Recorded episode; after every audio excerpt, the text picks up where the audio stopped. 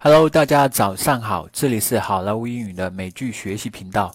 原谅小编嘴笨，我想了很久都没有想出什么花哨的出场方式。我们今天就直白一点，一起来学一学我们第二第十二集里面的地道美式英语表达法吧。Number one，side with somebody，与某人站在一边，和某人抱有同样的见解看法。Actually, very few people sided with their reform plan. 其实好少人赞同他们的改革方案。Number two, play out，逐渐发生、展开。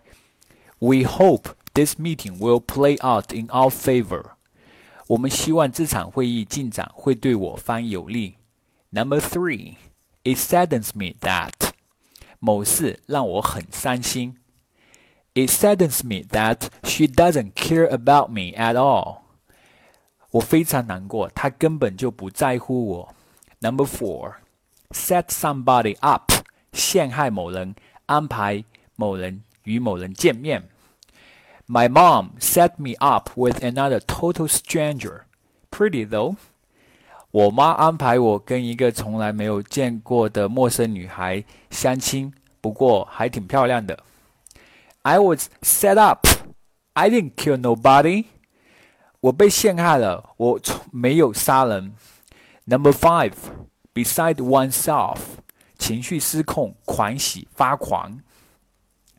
They were beside themselves with fear and worry，他们陷入极度的恐惧和担忧之中。We were beside ourselves when we heard we just won a lottery。啊，当我们听说我们赢了彩票的时候，我们高兴的不知道说什么好。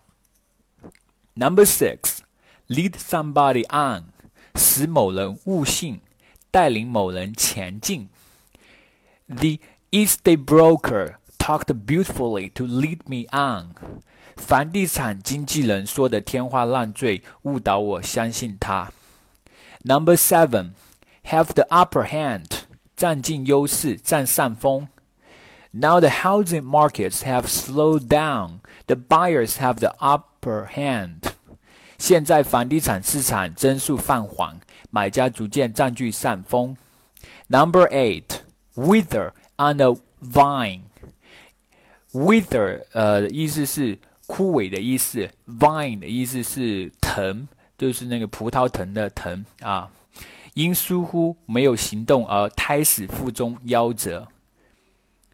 We were sure-handed back then. Many good projects wither on a vine。那时候公司很缺人手，好多很好的项目都不了了之了，好可惜啊。Number nine, head on，迎面的，正面的。I think it's time for international community to address those issues head on。 我认为国际社会现在是时候正面解决那些问题了。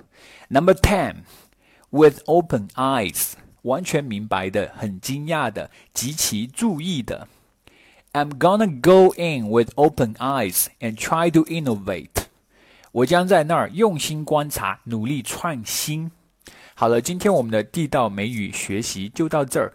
各位同学，如果您觉得我们的订阅号对您有帮助的话，请您长按下方的指纹关注我们，并转发至您的朋友圈。也请。